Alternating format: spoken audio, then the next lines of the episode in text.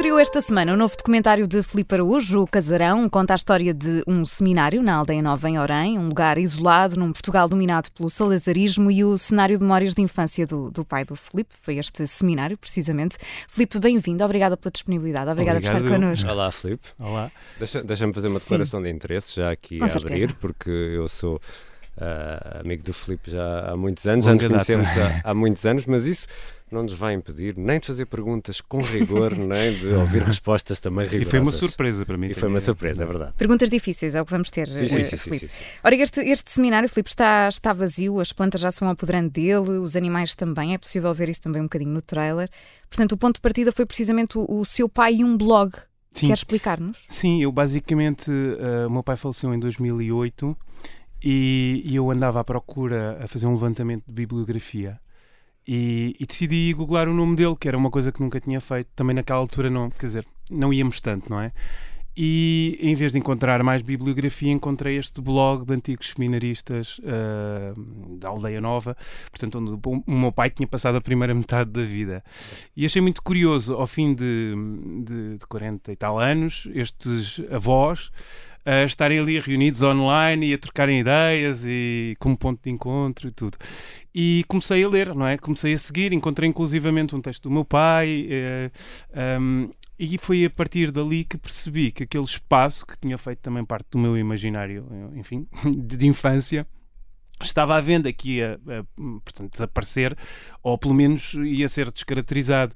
Ahm, portanto, já, não havia, já não havia mais sentido para os dominicanos manterem aquele espaço, eh, aliás, eh, Estava vazio, não é? que estava vazio já há algum tempo.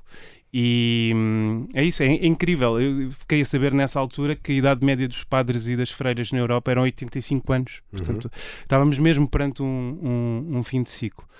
E eu ah, nunca pensei, contudo, fazer, meter-me a fazer um documentário. Eu vinha de um filme de guerrilha que já me tinha dado, enfim, dores de cabeça suficiente e tirado energia. Estava com outro projeto também em carteira para avançar.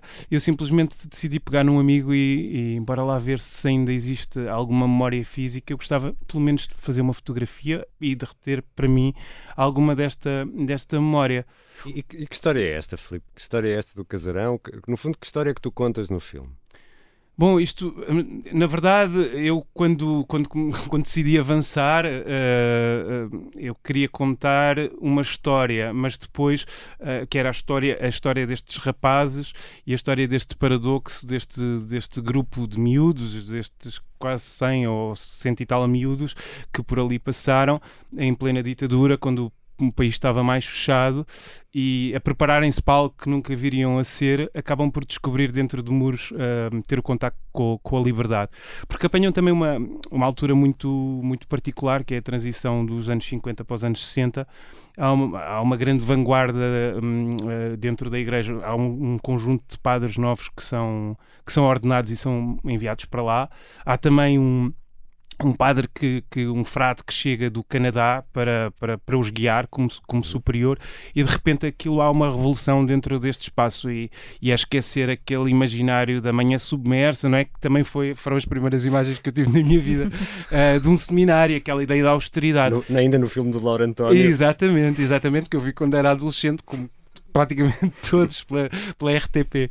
Ah, e, portanto, ahm, essa é- era a ideia de pôr através de, de, de um conjunto de, de fontes. ah, eu, eu, portanto, ah, só para, para recentrar, eu fui à Aldeia Nova, conheci o caseiro que tomava conta daquela casa, que tinha nascido à sombra daquela casa e que tomava conta daquela casa já há anos, portanto, eh, aquilo sempre tivera sido o seu mundo, não é? E foi ele que me mostrou tudo e foi a partir daí que eh, eu decidi voltar porque eh, lhe quis, como agradecimento, levar a- o Gente Feliz com Lágrimas do João de Mel, que tinha também por lá passado e, enfim, e descreve eh, lindamente o embate com, com esse espaço. Aliás, o nome O Casarão foi roubado ao Gente Feliz com Lágrimas. Um, e quando volto, ele diz-me: Olha, vai haver um encontro das seminaristas. E estamos em 2015. ah, eu decido ir ao encontro dos seminaristas e basicamente esse é o último plano do filme e o filme começa de, de trás Ok. para a frente. E portanto foi esse encontro, o que é que, o que, é que enfim, foram partilhando estas pessoas também consigo, não é? Porque foram colegas do seu pai, alguns deles, não é? Sim, sim. E é curioso que eh, eu fui à procura do meu pai neles, mas apercebi-me que o meu, pai, eh, o meu pai já os tinha eles todos dentro. Uh, e, e, havia aqui, de facto, um imaginário comum uh, muito forte. E daí um, eu ter pegado uh, nos materiais, em cartas, em, em diários, em notas, uh, num pedaço de literatura, em texto de blog e a partir de, vários, de, de várias fontes e de várias cabeças, vários seminaristas, tentar, tentar fazer uma colagem do que neles havia de, de comum. E isso era inicialmente a motivação. Só que, entretanto, eh, eu começo a frequentar a aldeia. Numa altura era o pós-Troika, eh, em Lisboa e no Porto, os fundos de investimento internacionais a entrarem, o boom do turismo, ou seja, de repente tudo valia muito mais, havia uhum. esta, eh, este boom todo.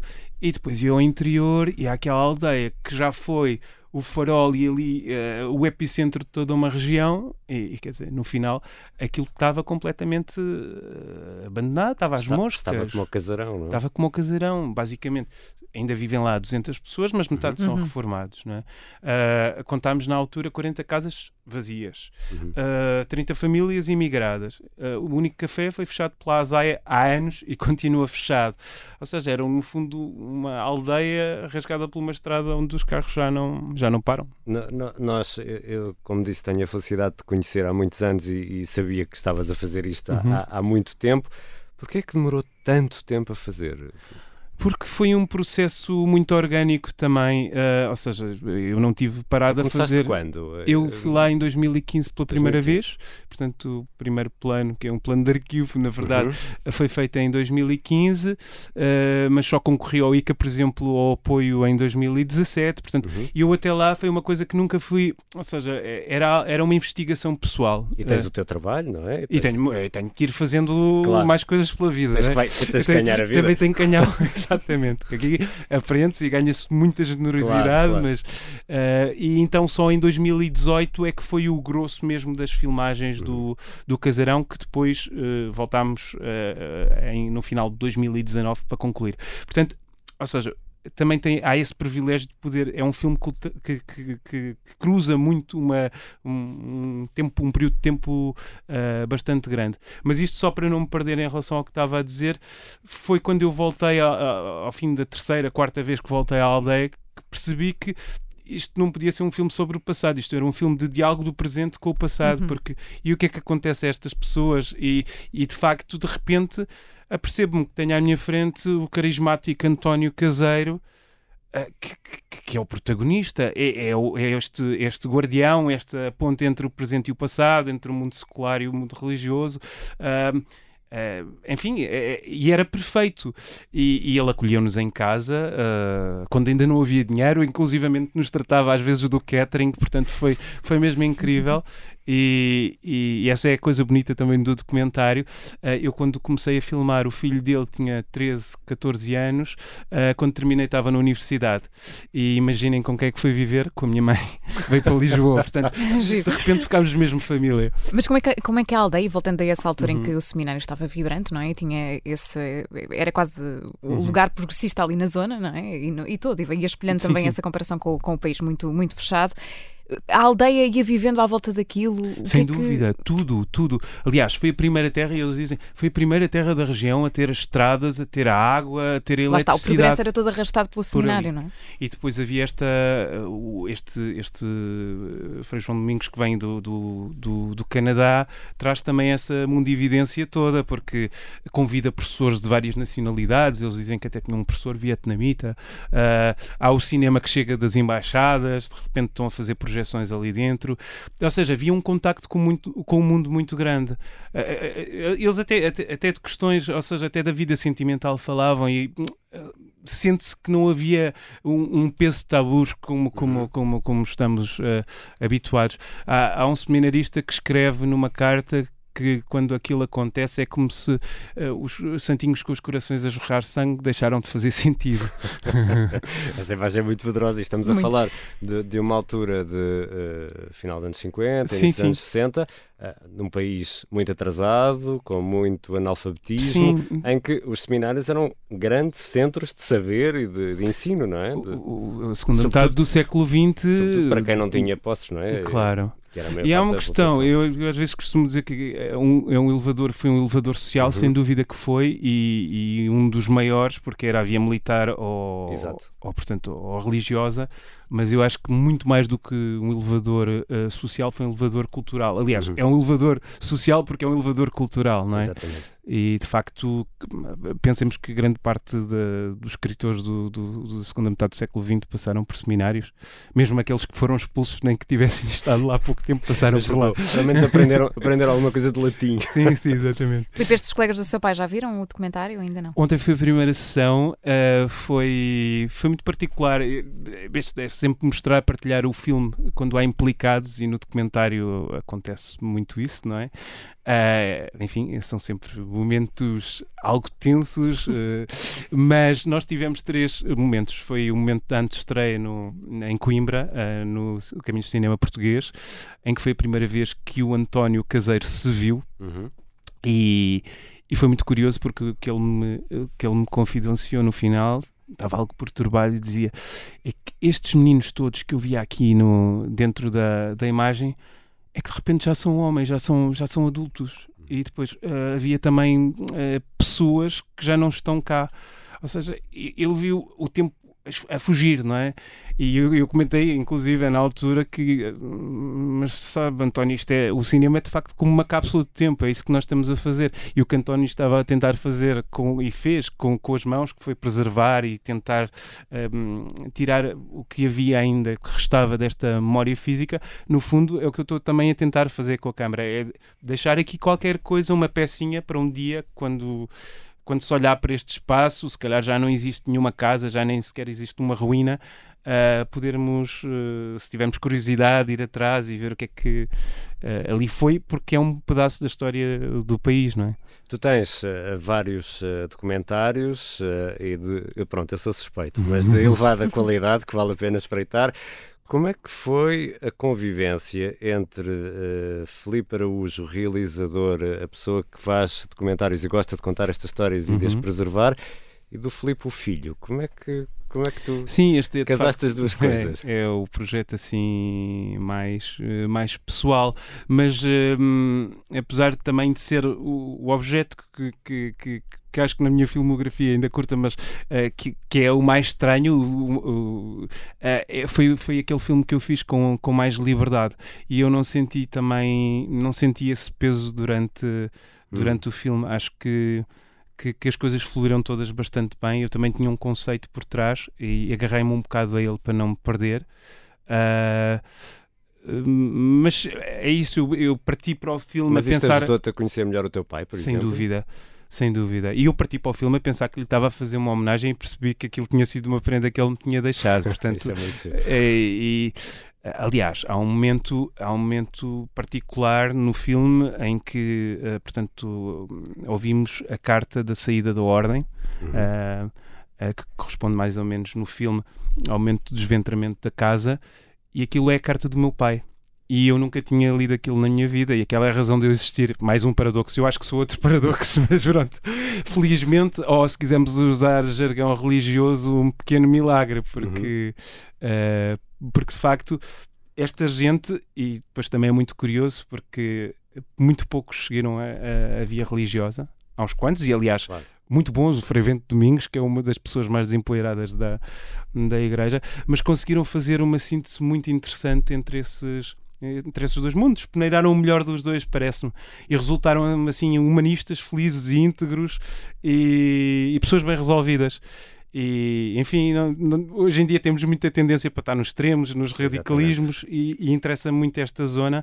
E eu acho que isso aprendi, aprendi, aprendi do meu pai, dos amigos e, e, sinto que saiu reforçado de toda esta experiência do filme também, da produção. E como é que se parte agora de uma coisa tão pessoal, não é? De uma coisa eh, que, enfim, demorou tanto tempo para outro projeto completamente parte diferente? para uma coisa ainda mais pessoal. Então, ainda mais? Ainda mais ah, pessoal. Ah, então. Porque esta é em primeira pessoa. e já começou, estamos com uma coprodução com, com a Itália. Uh, eu poderia dizer assim, muito resumidamente, que é um filme sobre os sonhos e as desilusões do projeto da União Europeia uhum. a partir de um dos seus filhos, uh, um europeu assim a chegar à meia-idade, em busca dos antigos colegas de Erasmus, de quem nada sabe há mais de 20 anos. E, e, esse, é, esse, já estás a fazer, não estás? Estamos em escrita e desenvolvimento, sempre que já temos, já temos bastantes, uh, sim, bastantes se, Sendo que o Filipe tem aqui outro, outra nota muito curiosa, um, é um eterno embaixador do, do, do, do Erasmus, não é? É verdade. Os primeiros, uh, Portanto, talvez? Foi, foi uma figura que criaram, uh, também muito curiosa, no, em 2012, quando foi os 25 anos do Erasmus. Uhum. houve, enfim, foi um, um concurso, não sei sei.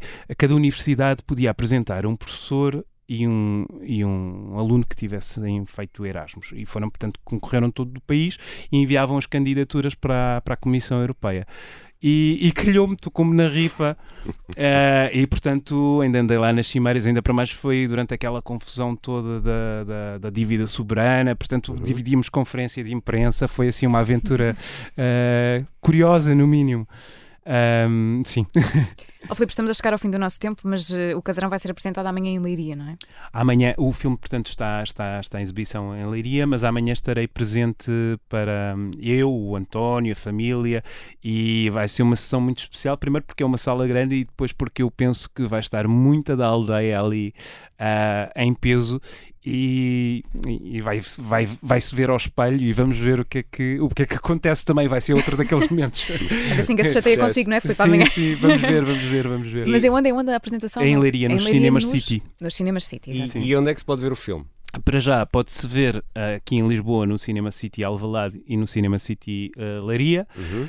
Se tudo correr bem e se as pessoas forem às salas até domingo, segunda-feira, talvez se possa ver para a semana e por aí fora e uhum. abrir mais uma sala ou duas no, no norte. Portanto, isto depende tudo muito da adesão do público. E depois entra naqueles circuitos de Sim. plataformas, como é, como é que isso Portanto, funciona? Portanto, uh, a seguir fará cine, cine clubes, cine, cine uhum. teatros, uh, depois terá mais tarde, uh, passará, isto é uma coprodução com a RTP, uhum. apoiada também pela Sociedade Portuguesa de Autores, portanto passará também em, em televisão e depois, claro, estará disponível para, para aluguer e nas plataformas de video on demand e essas okay. coisas.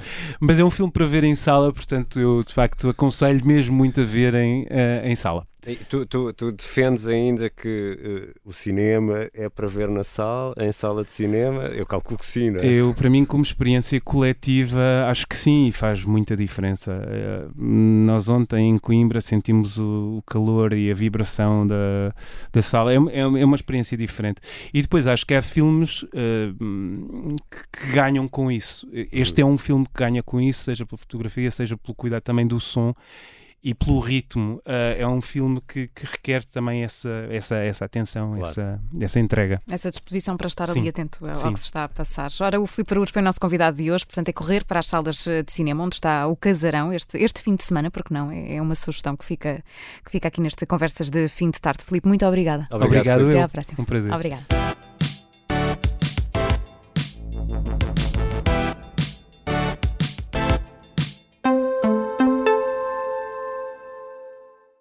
Olá, eu sou Ana Filipa Rosa. Obrigada por ouvir este podcast. Se gostou, pode sempre partilhá-lo com alguém e ouvir a Rádio Observador. Estamos online, mas também no FM. Na Grande Lisboa em 98.7 e no Grande Porto em 98.4. Obrigada.